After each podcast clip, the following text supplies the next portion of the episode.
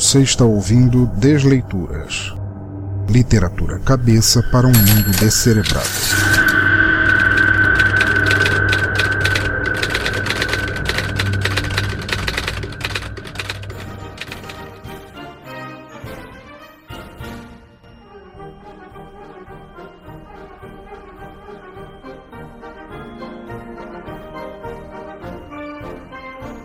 Ouvintes, e bem-vindos novamente ao Desleituras, o podcast de narração de contos, histórias, poemas e textos de nosso teatro escuro. O lugar no qual deixamos que narrações nos mostrem outros mundos, alguns tristemente bem parecidos com o nosso atual ou futuro.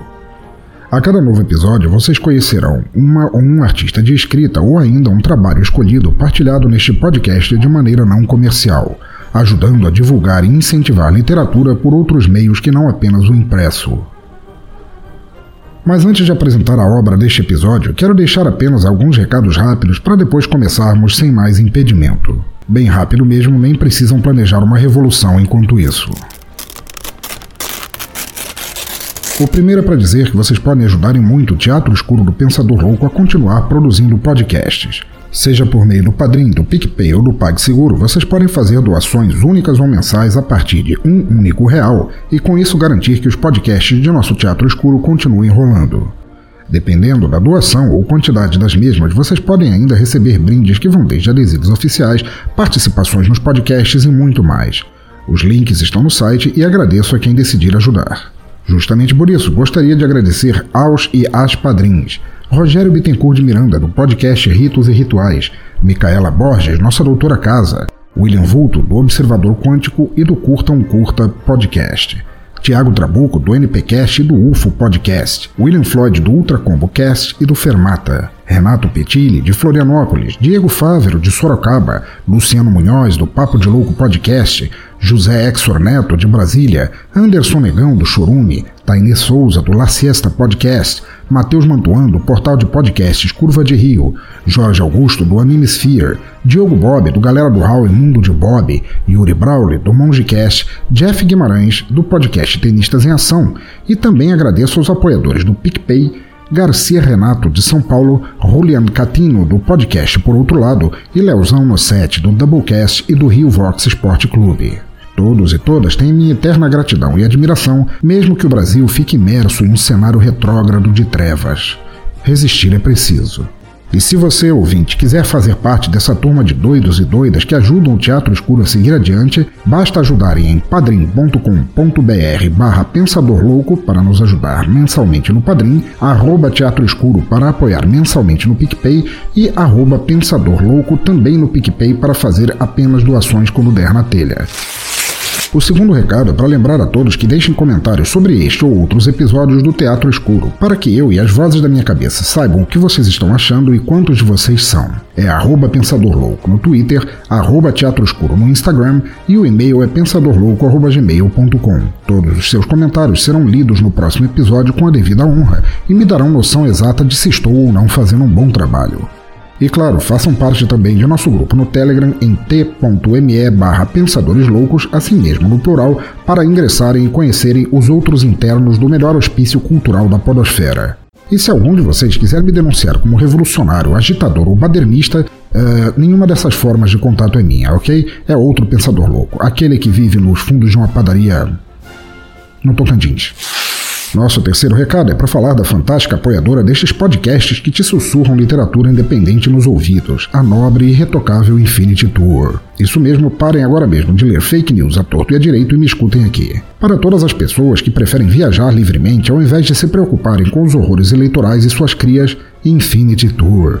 Uma nova forma de se ver, praticar e celebrar turismo. Uma empresa de turismo fabulosa e inovadora uma forma saudável e acessível de você se desafiar, ao invés de ficar para sempre só perdido entre as notícias chocantes do grupo da família no Zap. Se você é um pensador louco, um espírito livre, um ser indomável e gosta de sair da zona de conforto, então você precisa conhecer a Infinity. Turismo para quem tem insanidade maravilhosa de saber o que quer e não esperar sentado. Turismo para quem curte viagens com a cabeça leve, ao invés de se perder em assuntos como crise, segurança e o ralo recém-aberto que ameaça a todos engolir. Turismo para quem quer evoluir, ao invés de ficar pensando no tenebroso passado voltando para nos assombrar. A Infinity tem uma vasta programação, desde passeio de três horas até um feriado inteiro, tudo para tirar vocês de ciladas vindas de políticos desonestos. Precisa de agito, mudar de áreas, experiência gastronômica? Tá esperando o quê? O Donald Trump comprovar que está abrindo franquias pelo mundo? Acesse agora mesmo www.infinity.tour.br, é tour de T-U-R, e vejam todas as formas perfeitas de te fazerem ver o Brasil que vale a pena enquanto este ainda existir. E claro, se puder, Passem lá na página deles para dizer que conheceram a empresa por este teatro escuro, que eu agradeço demais. E nosso quarto e último recado é para pedir que assinem nosso podcast pelo celular ou smartphone e não percam mais nenhum episódio. É mais fácil do que vivermos na carne uma realidade distópica se formando. Basta procurarem o Teatro Escuro do Pensador Louco no iTunes, caso vocês sejam desses Appleheads que vagam por aí, e se vocês forem do Team Android, instalem o Google Podcasts ou o Podcast Addict pela Play Store e procurem o Teatro Escuro no campo de busca, que é molezinha de achar. Se quiserem mais lambuja ainda, ou já tiverem outro player de podcasts em seus no post e no site há links para assinar de quaisquer formas, até em QR Codes. A propósito, eu queria trazer um assunto sério a vocês quanto às assinaturas do podcast. Eu tenho recebido muitos, muitos mesmos feedbacks de usuários dos agregadores WeCast e PocketCast, dizendo que meus podcasts não atualizam lá há um tempão. Isso se deve a eles terem vinculado um feed antigo e já desabilitado que só vai até uns anos atrás de episódios e nada mais, como diria Edgar Allan Poe.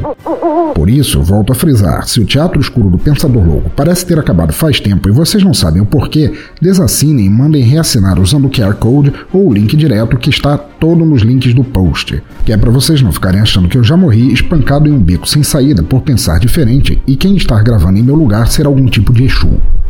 Voltando ao cerne do episódio, ele surgiu de uma inspiração ao ouvir dois outros episódios de podcast simplesmente perfeitos. Um deles foi o fantástico Papo Delas 14, a festa da democracia, era domingo de churrasco. O outro foi o Boilermaker 10, um ano de podcast e ele não. Os dois somados, mas todas as dicas nada sutis que dei até agora já oferecem bem uma ideia de sobre o que este episódio fala. E esses dois citados são dois episódios, dois podcasts, aliás, imprescindíveis de se ouvir. E os links para ambos também estão no post e serei grato para sempre pelo conteúdo maravilhoso que produzem. Mas acho que já podemos considerar como feita a nossa introdução. Eu sou o Pensador Louco e nossa desleitura começa agora. De Piolhos. Num futuro não muito distante. Tudo começou de uma maneira estúpida, francamente falando, como a maioria das ideias começa quando não seguindo a um propósito específico, mas fecundadas por um sorriso babaca. Aquele risinho frouxo de canto de boca surgindo sabe-se lá por qual motivo, inspiração ou propósito, arreganhando espaço na mandíbula, exigindo atenção e sendo incontrolável demais para não vomitar a ideia que o originou. O deboche moderno e filho da puta vindo num combo, agregando ao mesmo tempo o brilhantismo maligno de ferrar com a vida de qualquer Zé Merda, vencer a necrose preguiçosa do cérebro moderno e render aos autores da trollada uma fama velada a qual só seria ostentada entre eles. Sem ideologia, além da pura sacanagem de fazer alguma coisa, qualquer coisa, desde que rendesse piadas internas para durar uma vida de inseto inteira a mecânica das ideias idiotas e suas infinitas ramificações, tal qual um fractal representando a inutilidade humana, imparáveis. Salvaria-se o mundo inteiro e seus habitantes diversas vezes, caso motivações criativas ou altruístas tivessem o mesmo peso das brotadas da vontade única de foder com a cabeça dos outros. Mas não. Bondade, empatia e filantropia duravam exatos 14 minutos e 30 segundos menos que memes sacanas numa postagem de Facebook, Twitter ou qual fosse o portal de tretas contemporâneo e, como tal, não tinham valor algum. Já uma boa filha da putagem, essa poderia vazar direto os 15 minutos padrão de atenção nas cabeças do gado cibernético brasileiro e perdurar, render frutos, fluir como um belo tumor cômico e se extinguir somente quando alguma outra metástase internética viesse tomar-lhe o lugar. Ou o máximo em que o sonho da imortalidade pudesse chegar. De qualquer maneira, foi no intervalo entre algoritmos e a matéria seguinte que a ideia surgiu sumonada inocentemente da elucubração a respeito de séries nerds por dois estudantes da PUC recheados da plena falta de perspectivas na vida futura. e rendeu a ambos atenção suficiente para o assunto não sair desviando a esmo, impedindo-o de ser trocado por outro igualmente fútil.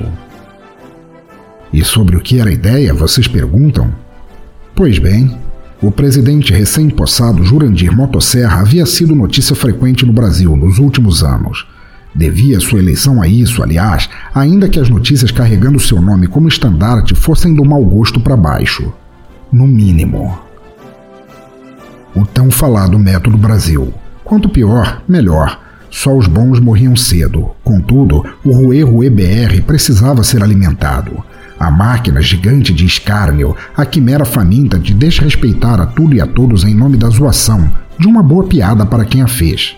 A não ser quando era apontada contra seu próprio portador. Mas daí, então a coisa mudava de figura. Ora, cada brasileiro nascia um defensor ferrenho da liberdade de expressão em qualquer instância, exceto quando apontada contra quem a praticasse. Porque daí em diante era ofensa moral inafiançável, mas enquanto usada somente contra os outros, seria tudo em prol da piada, tô só zoando, iê, glu glu beleza e demais justificativas estapafúrdias. Brasil, um país dos outros. Mas enfim, voltando ao novo presidente desta grande nação, o povo e seus feitores políticos pareciam cansados da gestão social, esquerdopata, maconheira, satanista, direitos humanos é o caralho aferida aos dois últimos governos, e decidiram que era hora de mudar radicalmente de estratagema. Se a suposta lenga-lenga de inclusão, aceitação, evolução e outros anos não dava mais ibope ou saía bem na fita, a norma, jamais escrita, porém presente na cabeça de todos os coxinhas e ignorantes nacionais, dizia que o oposto direto deveria assumir e fazer tudo diferente. Uma nova era de ordem e progresso, uma salvação para o país, depredado anos a fio por um partido de corruptos, criminosos e aproveitadores. Ou ao menos era o que os novos corruptos, criminosos e aproveitadores faziam o povo pensar. E para isso, hum, eles usavam de notícias. Quaisquer notícias. Jurandir Motosserra e sua equipe de espertalhões há muito descobrira como o império da televisão estagnara no país. E não apenas. Jornal ninguém mais lia. Livros eram desperdício de papel. Rádio era coisa de tiozão em campeonato da Série B. Ler era um estragar do que poderia servir perfeitamente como papel de bala. Estudar só debaixo de ameaça, e a lista poderia ainda continuar indefinidamente. O país colhia agora décadas, quiçá séculos, de acumulada ignorância enquanto massa social, e o resultado desses maus tratos intelectuais podia ser visto, vivido ou ouvido de conversas de botequim a debates acadêmicos. Em toda parte, salvo raras exceções, mas minorias haviam se tornado palavrão tanto quanto empatia, e ninguém mencionava essas coisas senão como forma de xingá-las. Volpina e sorrateira, a equipe de Jurandir, seu partido, família e comparsas soube aproveitar muito bem o declínio das mídias convencionais. Pois enquanto ninguém mais prestava atenção no âncora, colunista, professor, escritor, o que fosse, todos em território nacional estavam ligados no Zap, no Face, seus similares e tudo que destes pudesse verter de ofensiva burrice social. Sem jamais conseguir entender uma eterna crise nacional, o cidadão comum via e usava nesses meios sua justa e santa maneira de expressar indignação. Sem jamais poder mirar o alvo para cima por muito tempo, ou acabaria com uma maldita torcicolo. Para ver de onde emanava tamanha podridão, o pagador de impostos de bem preferia olhar a seu redor, estando tão enfiado na poeira quanto os demais, e culpar pelo mal do Brasil tudo o que lhe fosse estranho, aberrante, esquisito. Em suma, tudo que não fosse ele mesmo. E justamente dando voz a um bloco continental carente de respostas, o partido de Jurandir e seu candidato deitou e rolou. Disparou notícias falsas aos borbotões, fomentou ódio e exclusão, alimentou ideias contraditórias, cutucou conceitos retrógrados e esticou de tal maneira a membrana da população desornada que, ao abrir os dedões e deixá-la retrair de volta ao seu formato frouxo habitual, acabou concentrando-a toda ao redor de si mesmo. Tornou-se avatar da fome por mudanças. Para pior, nomeou a si mesmo repositório dos valores esquecidos, justos que deviam continuar esquecidos. E com isso construiu um reinado de paranoia e anseio xenofóbico, o qual, longe de ser considerado anacrônico e moribundo pela população, foi abraçado como única melhor e mais certa saída do esgoto.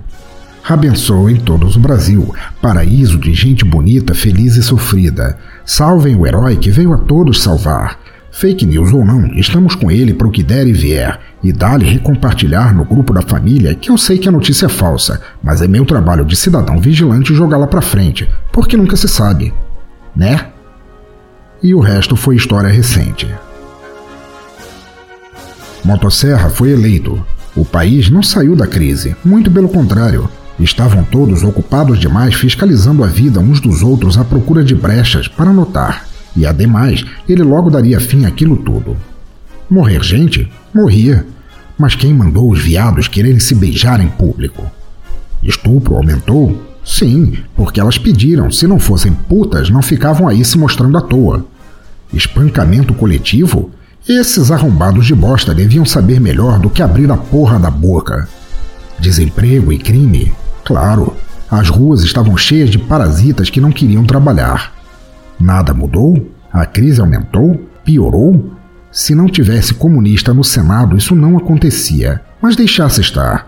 Jurandir ainda daria jeito nisso. Questão de minutos. Era só esperar mais um pouco. Fazia parte do seu plano.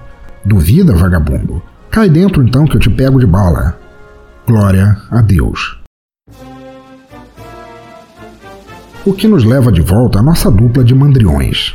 Com a cabeça repleta de séries e sitcoms, senhores robôs, espelhos pretos e o que mais fosse obrigatório assistir para fazer parte de suas amizades, os dois trocavam spoilers entre suas aulas como num jogo de super trunfo, quando a ideia fez plim, subindo junto do sorriso matreiro. Os dois riram dela sem parar, por muito tempo, a olharam de diversos ângulos e chegaram à conclusão de que era mais fácil do que o maldito TCC quando se formassem, principalmente sendo eles dedicados soldados da benéfica e pulsante zoeira. Mãos à obra. O meme perfeito. A trollada final que os faria famosos desconhecidos. E decidiram matar as próximas aulas sem pestanejar.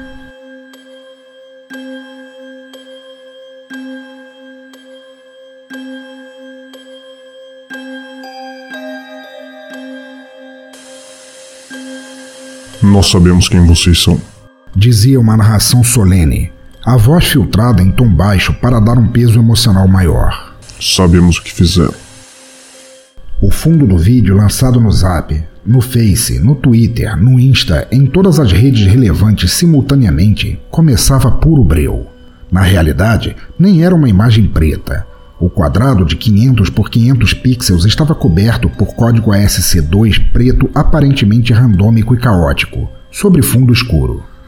Contudo, no centro do quadrado o texto mudava rapidamente para branco, formando uma cara composta de letras, uma imagem de bate-bola de carnaval.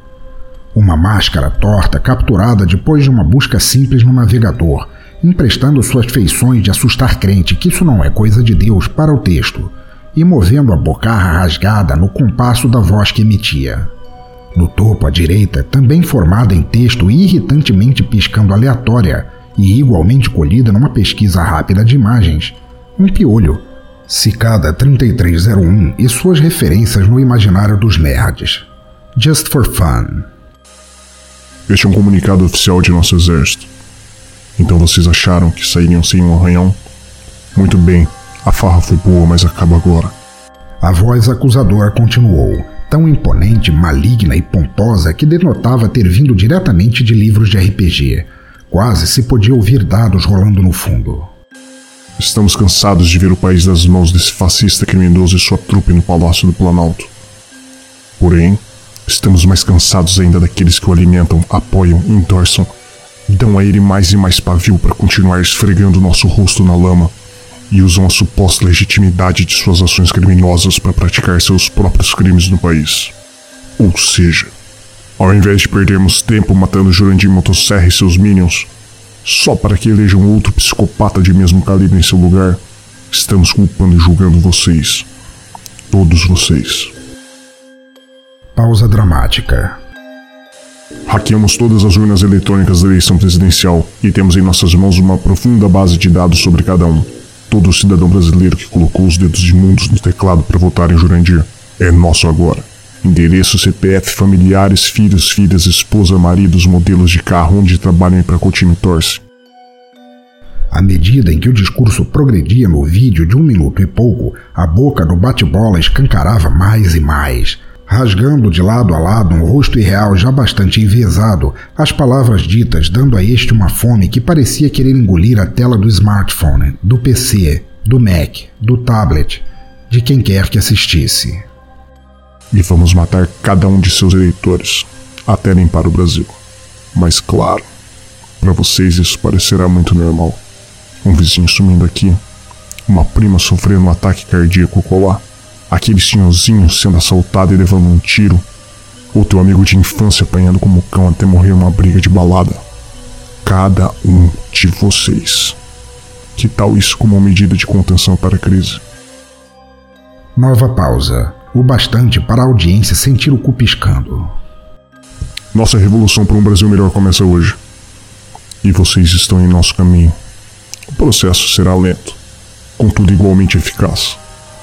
Somos muitos, somos silenciosos, somos soldados, invisíveis como piolhos. Somos cada sombra na parede, barulho estranho na sala ou viela escura caminho de casa. Estamos em toda parte, embrenhados em seus cérebros, famílias, empregos, redes sociais, igrejas e bares.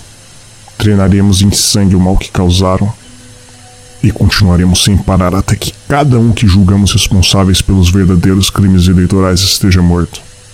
Vocês chamam de assassinato? É, nós chamamos de evolução. E ela começa agora. Somos lendas urbanas e a caçada começa hoje.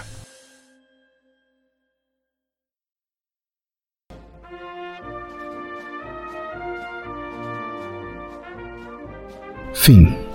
E foi, voando solto pela rede. A dupla de Trollfaces sequer se esforçou demais na empreitada. Bastou um script simplório, coisa de moleque, primeiro ano, qualquer um seria capaz, aferindo animação à voz. Depois, uma mascarada no som, essa sim é parte difícil de fazer, pois paravam o tempo todo para dar risadinhas que lhes garantisse anonimato. E quando as duas primeiras etapas foram completadas, também fácil foi usar de bots para disparar o vídeo anonimamente pela internet, através de servidores de fachada. Só um empurrãozinho, dois dias somente, com espaços intermitentes de inserção e todos os grupos de família, trabalho, sexo e etc., todos os perfis de amigos e comunidades online, diversos canais no YouTube e páginas de blogs mostraram o famigerado ataque como notícia fresca e logo depois descartável. Hum, mas até nisso, os cérebros desocupados de nossa dupla de muquiranas pensaram. Estava perfeitamente previsto. Eles sabiam bem como funcionava o mundo online. Sua sapiência a respeito era marcada com gargalhadas motivacionais que nenhum coach teria lhes despertado por meio de aconselhamento. Seria questão de tempo até a sacaneada verdadeiramente bater e a graça começar a valer o esforço. E como era de se esperar, logo a notícia dos ciberataques arrefeceu. No máximo, enquanto ainda fresca nos grupos e páginas, recebera uma ou outra nota costumeira, conforme acontecia em casos assim, dizendo que não passara exatamente de outro exemplo de fake news, uma piada sem graça. Que era. Mas claro que isso também era previsto, a piada era essa. E um mês ou quase depois, a punchline acertou em cheio a rede, partindo de uma senhora entediada, sem muito o que fazer da vida além de reclamar que os preços continuavam subindo, a violência escalando, a crise piorando, e obviamente era tudo culpa dos comunistas lésbicos viados adoradores do diabo pedófilos que estavam com os dias contados. Obviamente. Exatamente por não ter lá muita visão na vida e ser igualmente formada pela cumulativa falta de instrução, cultura ou parâmetros espalhada há séculos no Brasil, ela foi o alvo perfeito para acender o estopim da merda toda. Sentada na mesa da sala, entre reprises de novela e meados de gatos famintos, alavancada por um desespero enorme por mudanças e desprovida da visão que a faria notar de onde exatamente vinham suas aflições, ela lembrou do tio Betão. O homem havia sido um touro a vida toda, corpulento, saudável, sarado, Trabalhara na construção civil por tanto tempo quanto sua sobrinha quarentona podia recordar, ao ponto de vários prédios cariocas terem sido erguidos com o DNA de seu suor misturado ao cimento que amparava os tijolos. Entretanto, Betão falecera dias atrás, criminosamente atropelado quando saía de uma casa lotérica após tentar, e falhar miseravelmente, receber as migalhas de sua aposentadoria. Num caso clássico de bater e fugir, um Fusca velho azul piscina dobrara voando uma esquina no mesmo instante em que o tio da senhora em questão a atravessava, com a mente ainda revirando-se em xingamentos pela falta das bênçãos mensais por todas as suas décadas de trabalho duro, e o acertou em cheio, partindo sem dar bola logo depois. Ninguém foi preso ou autuado, como sempre. Mas era isso que deixava a mulher mais indignada ainda. Betão era, como já descrito antes, uma massa corpulenta de 67 anos, porém não aparentava mais do que 50 e poucos. Fácil. Nem a pau que ele seria derrubado por tão pouco, conforme disseram os médicos incompetentes do SUS, batendo já morto na calçada, desprovido até da chance de levantar e berrar um cuzão em protesto. O mais dolorido disso era lembrar que seu tio já passara por várias situações bem piores e saíra gargalhando delas. Homem sem vícios, exceto um corote de vez em quando para amenizar o trabalho escravo, ele uma vez desarmara no tapa dois assaltantes, deixara ambos fraturas e contusões como lembrança para a vida toda. Em outra, em outra, descer a lenha em tantos numa briga de torcida do Mengão que seu feito deveria ter sido emoldurado, tamanha sua vontade de bater em botafoguenses. De jeito nenhum que ele teria morrido contra o para-choque de um fuscão. Um fusca ainda por cima, como se já não fosse humilhante demais o atropelamento em si, e desse jeito, sem mais nem menos. Algo de muito errado havia ali. Munida desse pensamento revoltoso, mas a orgulhosa comichão de ser a primeira a dar uma notícia conspiratória no grupo online, a mulher catou na memória e nas velhas mensagens do app o tal vídeo. Aquele do piolho. O que era mesmo que dizia aquela porrinha? Algo sobre urnas hackeadas, Jurandir Motosserra e pessoas morrendo como se fosse por causas vulgares? Uma ladainha a respeito de culpa e julgamento? Ah, foda-se. Fosse ou não verdade, tivesse ou não relação com Betão e sua inglória forma de partir para o outro andar, a mulher podia sentir os brios coçando. Betão morto por um simples e velho Fusca? Nem fudendo. Ela deixar de lado a chance de brilhar, ainda que por breves minutos, ao soltar no grupo um bafão que ninguém esperava? Hum, nem fudendo. Gente, vocês lembram daquele vídeo do piloto da zona hackeada? Pegaram um tio meu, Betão, Roberto Aroeira da Silva, tô tão aflita. Os dedos da mulher sambavam livres no teclado do smartphone, sua boca com o mesmo sorriso idiota. Trollagem via proxy. Atropelaram ele só pode, só pode, por usar uma camisa do motosserra. Meu tio tava fazendo ajuda comunitária pros pobres quando aconteceu. E, diz que não para aí não, tem caso acontecendo no Brasil inteiro. Eu tô passada. Não se tem direito nem de escolher o candidato e, e olha que eu nem votei nele, mas vai saber, né? Gente, cuidado. Vê as fotos aí. É tudo coisa dessas lendas urbanas. Incapaz de saber escrever lendas certo, mas confiando em seu corretor, o nome acabou pegando. Um ponto que a dupla original de zoadores não tinha meios de prever. A mensagem, amplamente floreada, principalmente no tocante às circunstâncias da morte do tio Betão, bateu forte no coração da maçaroca nos grupos, que também tinha vontade de brilhar na sombra da nova treta conspiratória, e desatou a dar crias. Menina, tu nem sabe da missa metade. Mataram dois, um casal aqui pertinho da minha rua. A polícia falou que foi assalto, mas eu bem sei que foram eles. Ainda deixaram a marca das lentes pichadas na porta do prédio para tu ver. Eu já falei para vocês que isso não existe, é fake news. Esse espiolho é os não eleitos do extinto PT querendo vingança com sangue nos olhos. Um vizinho da colega da minha prima é desse grupo dos Lender. Ele só se veste de preto no calorzão, não sei se dá medo nervoso de ver, mas ele é piolento com certeza. Aquela explosão na fábrica de farinha foi a assinatura deles, bem a cara daquelas lendas urbanas mesmo. Caralho, isso é perseguição política. Nunca concordei com motosserra essas ideias, mas que isso parece no Vai 5? Ah, parece. Que dó. Morreu um PM em confronto na comunidade. Resvalou tiro nos cristãos. Depois Vitor teve que dizer que ligava com tráfico. Mas era bom rapaz. Dava sempre bom dia. Ainda bem que eu não votei no Jurandir, senão, ó, Hashtag Lendes Urbanas. Nem votei nele, fudidos estão vocês. E não demorou até as notícias e denúncias saírem do mensageiro instantâneo e vazarem para blogs, YouTube e grupos do Facebook. Para, mas não apenas contida na internet. Cada replicada, um dever social, todo novo vazamento de informação, cada nova morte natural travestida em ação do grupo terrorista, virada em uma recém-criada maneira de brilhar por instantes na rede. Claramente seguida do, esse sim, piolento risinho de canto de boca. O importante era não deixar a treta cair. Sua dupla de engenheiros claramente nunca assumiu ou pretendeu assumir a autoria. Em seus rostos, o sorriso subira de nível, de risinho pedante para risinho Evil Overlord. A vida era boa, piadas internas ainda melhores. Podiam agora recostar nas cadeiras apreciando a obra, como Deus descansando após o sétimo dia. O brasileiro é muito trouxa mesmo. O povinho sem educação e sem cultura. Falta a vocês a visão de chegar por detrás das falsidades e mentiras. Essas falsidades são vendidas em grupos, como peixe podre na feira. Esse grupo existe sim, e é muita presunção de vocês acharem que ele atua somente aqui, aqui nesse lugar. Essa figura dos piolhos, que já foi vista em diversos lugares do mundo faixa de Gaza, Israel, Turquia, Nova York, Paris. É muito óbvio. Será que vocês são tão cegos para enxergar isso? Acorda, povo! Isso é ação de um grupo especial mantido em segredo pelo grande Donald Dumbo, responsável por tentar desestabilizar a soberania de estados e nações que possam fazer frente a ele. Olhem as fotos, revejam as imagens, é tudo tão óbvio. Lendas urbanas? O Olavão fala disso há anos e só agora vocês param para dar atenção? Francamente, vocês me dão nojo de ser brasileiro.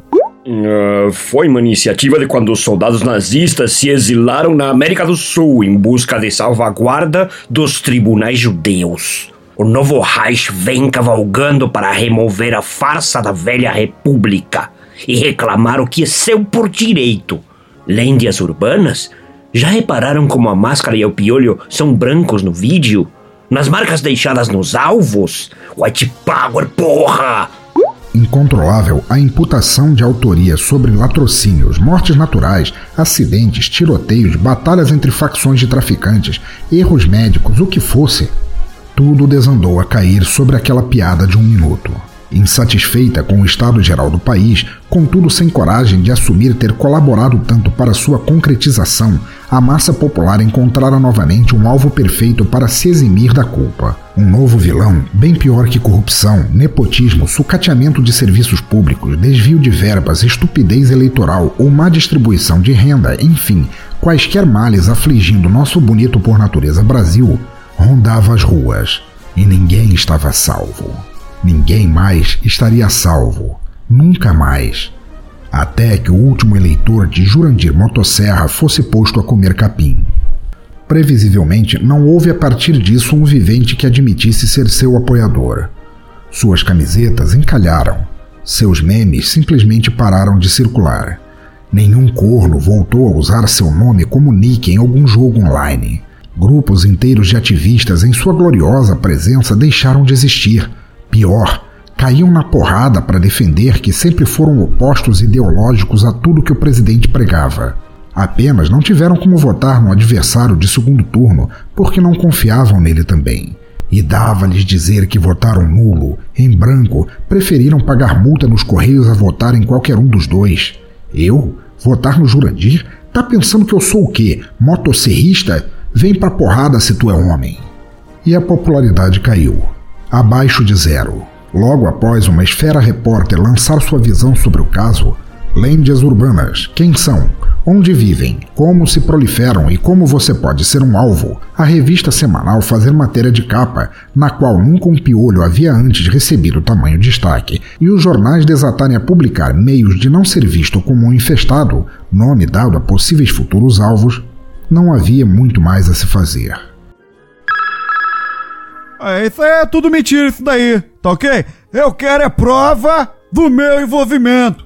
Disse o presidente em pronunciamento oficial, cercado por seu gabinete de confiança e muito mais seguranças do que Michael Jackson teve ao descer no aeroporto. Esse grupo de comunistas não existe e vão todos tomar tiro até provar que eu tenho razão. Eu não tenho medo de vagabundo, não, tá ok? Eu fui eleito por voto popular pra livrar o país da petralhada, fuzilar a petralhada e conseguir.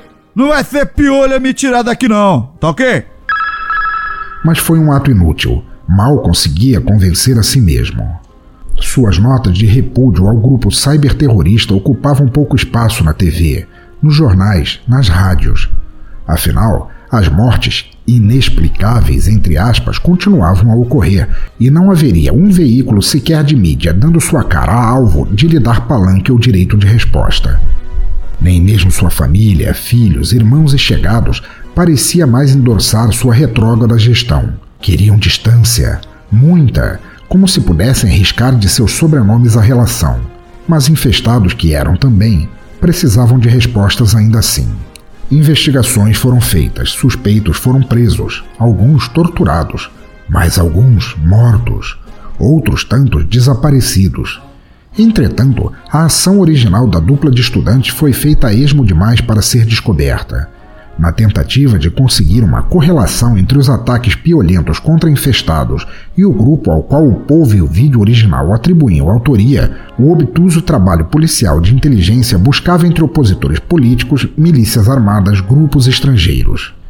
Estavam atarefados demais olhando para o grande para notarem que a dupla de criminosos real por detrás do vídeo o havia apagado uma semana depois de seu lançamento e nem um resquício sequer de sua existência original sobrou, fora as intermináveis propagações e replicações pelos usuários de internet para justificar os cadáveres, esses sim, falecidos por uma justiça incapaz de entender a mecânica das fake news.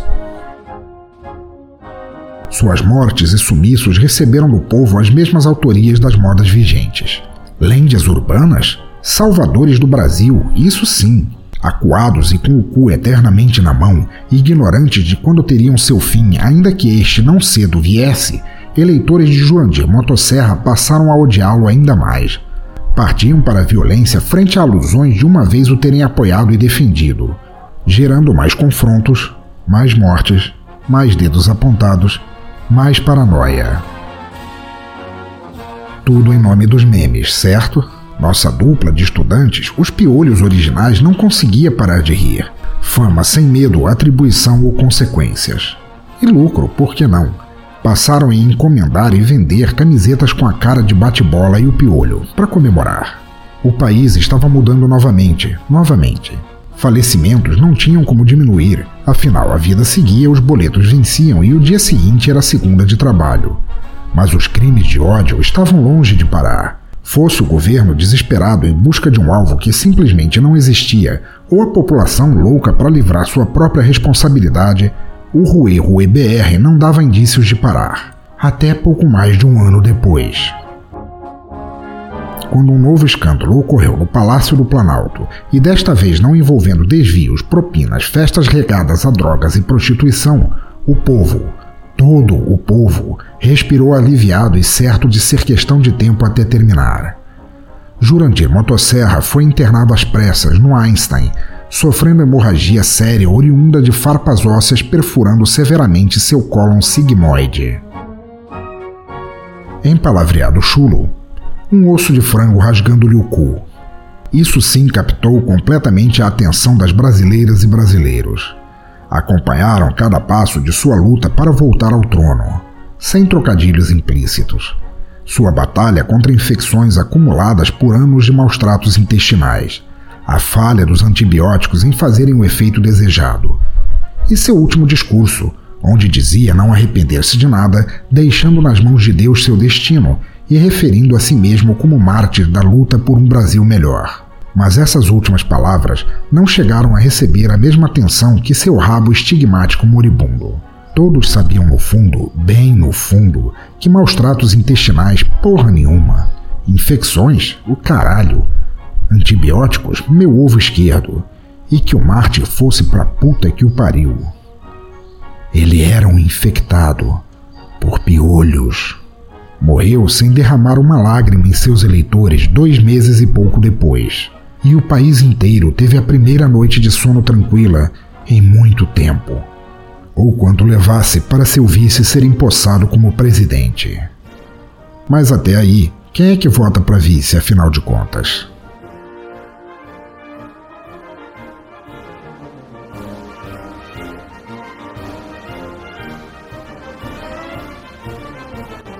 Participaram deste episódio Tiago Trabuco, do NPcast, como narrador do vídeo dos piolhos, Artemis Whittaker, do Anime Sphere, como a sobrinha do Betão, Cynthia Pudim, do Pudimcast, como a mulher em cuja rua mataram um casal, Jim Duran, do Boilermaker, como o homem da vingança com sangue no zoio, Rafael Thompson, como o hater de góticos de verão, Yuri Brawley, do Mongecast, como testemunha da fábrica de farinha. Vini Seixas como o paranoico da perseguição política, Sebastian Carlos, do Apenas um Cast, como o crente do confronto com a PM, Garcia Renato como o trollador do Fudidos Estão Vocês, Matheus Mantuan, do portal Curva de Rio, como o fã do Olavão, Julian Catino, do podcast Por Outro Lado, como o neonazista do Piolho Branco, e Tiago Rissuti, do Galera do Hall e Rissuti Resmunga, como Jurandir Motosserra.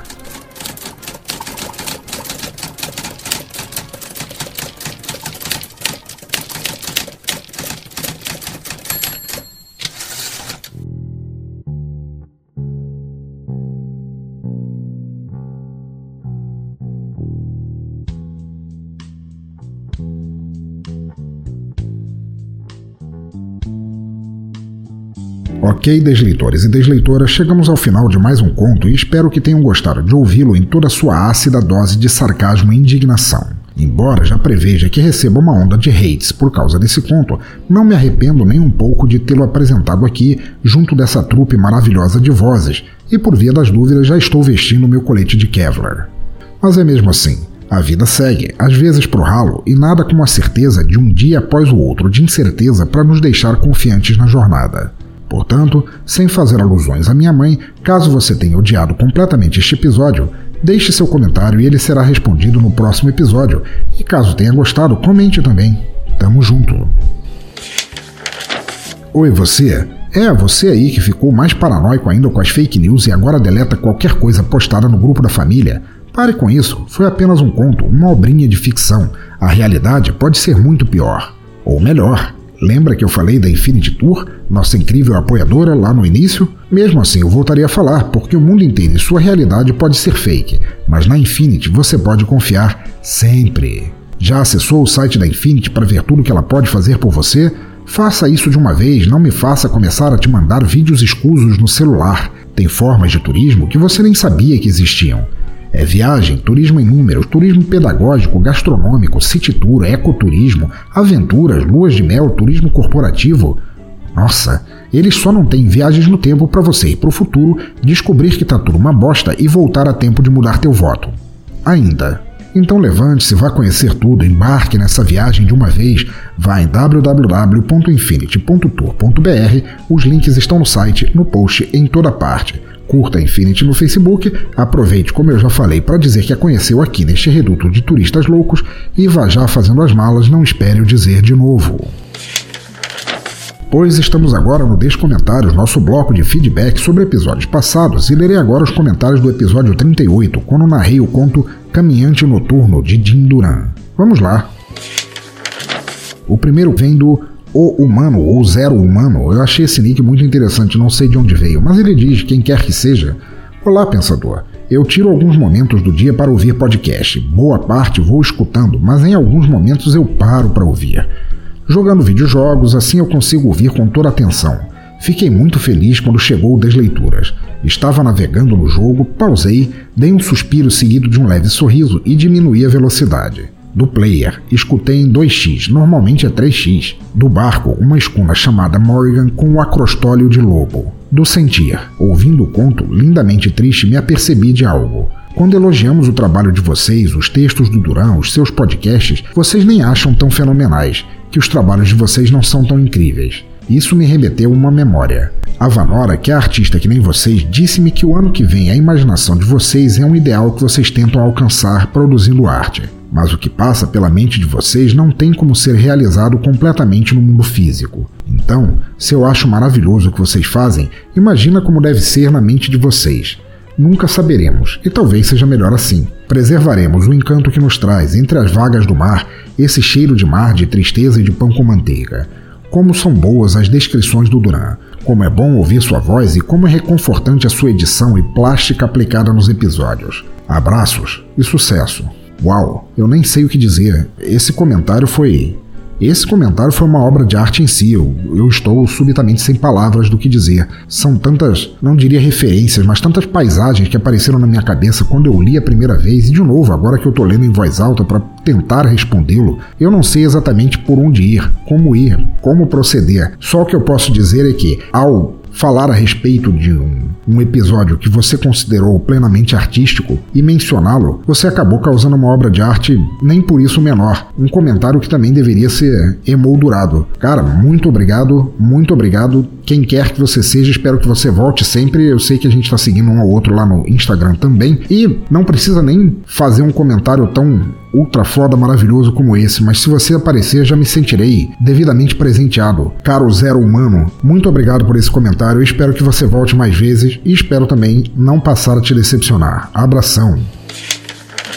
Próximo comentário de Darley Santos, nosso comentador honorário e profissional, que diz aqui: Vi nas linhas desse conto a banalidade da vida cotidiana, a quase esterilidade da vida medíocre. Nenhum estilo de vida sexualmente permissivo, liberal e promíscuo parece ser mais capaz de fornecer a cota necessária de emoção ou sentido para sair desse marasmo existencial. Meu amigo Darley, comentário foda também, e você tem toda a razão. Eu acho que o existencialismo do conto do Jim Duran, dos seus escritos como um todo, uma mistura de existencialismo com niilismo, aquele rumor da tarde passando, da noite chegando, da noite virando madrugada e a madrugada dia, a gente acordado entre uísque, charutos e textos, passa muito bem algo que, quiçá, nem Sartre teve plena condição de aproveitar na vida, ou pelo menos passá-la assim em papel. E muito obrigado a você por pontuar isso também. Darley, um abração para você e volta aí sempre. Próximo comentário de Mike Wivan. Eu acho que pronuncia assim, eu não tenho certeza. Quem quiser ter a dúvida, ou Mike, se você voltar e comentar novamente em outro episódio, me corrige. Gostaria muito de saber como pronuncia. Mas de qualquer maneira, Mike Wivan escreveu pra gente dizendo: Adoro essa pegada no ar, seja lá em qual mídia. Filmes, contos, música, quadrinhos. Eu tento escrever, mas ainda estou engatinhando na arte da escrita. Há alguns meses comecei a publicar uma HQ online chamada A Balada do Calibre 38, na qual participo editando e escrevendo o roteiro, que tem a proposta de ser uma história no ar com elementos cyberpunk. Mike, muito obrigado, muito obrigado por ter curtido, por ter deixado esse primeiro comentário. Espero que seja também o primeiro de muitos comentários, ou ao menos muitas visitas que você faça aqui aos meus podcasts do Teatro Escuro. Eu também sou um fã incondicional dessa pegada no ar. Eu acho que não existe clima ou humor ruim para se assistir, ou ler, ou ouvir, ou conhecer algo nesse estilo. E como tal, é claro que eu não ia perder a chance de conhecer a balada do calibre 38. Eu te pedi o link, você mandou o link, a gente ficou trocando algumas mensagens ali no Discos, no, no post do episódio passado das leituras. E ouvintes, para vocês saberem, eu achei sensacional, estou achando sensacional, sendo que é uma obra em caminhar completo, ou seja, uma obra em andamento. A Balada do Calibre 38 está no tapas.io barra séries barra a balada do calibre 38. Mas o link estará aí no post e prezo a vocês que conheçam porque eu gostei muito, estou gostando muito de ler. E Mike, continua sempre assim que tá maravilhoso o teu quadrinho, cara. Tá realmente urbano e massivo e opressor do jeito que faz uma boa história, cara. Abração para você.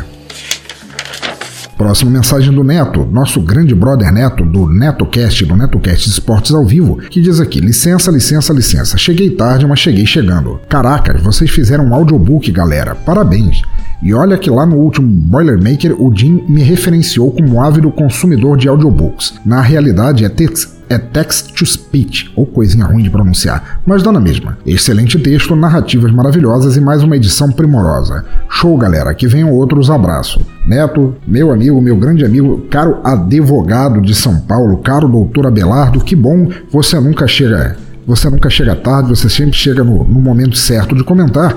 E que bom que você curtiu. O texto ficou grande, um audiobook. Com certeza, acho que cada episódio, por menor que seja, é um audiobook contido em si mesmo. E o texto do Jim é sempre maravilhoso e, com certeza, muito literário, muito bom de se ouvir. Eu ainda não peguei essa mania que você tem de escutar o, os e-books ou e-pubs ou os mobs em text-to-speech. Mas tá na, tá na lista, assim. É que eu acho que eu perco um pouco por causa daquela voz um pouco mecânica do, do leitor de tablet ou do leitor de celular e não é a mesma pegada que eu tenho ao ler em texto ou ao ler, no caso, uma narração feita por um ser humano, não por uma voz automática. Mas é, isso te faz um consumidor de audiobooks de qualquer maneira e que bom que você gostou daqui. Espero que você continue mandando ver super bem nos teus podcasts. Serei sempre muito fã deles e abração para você.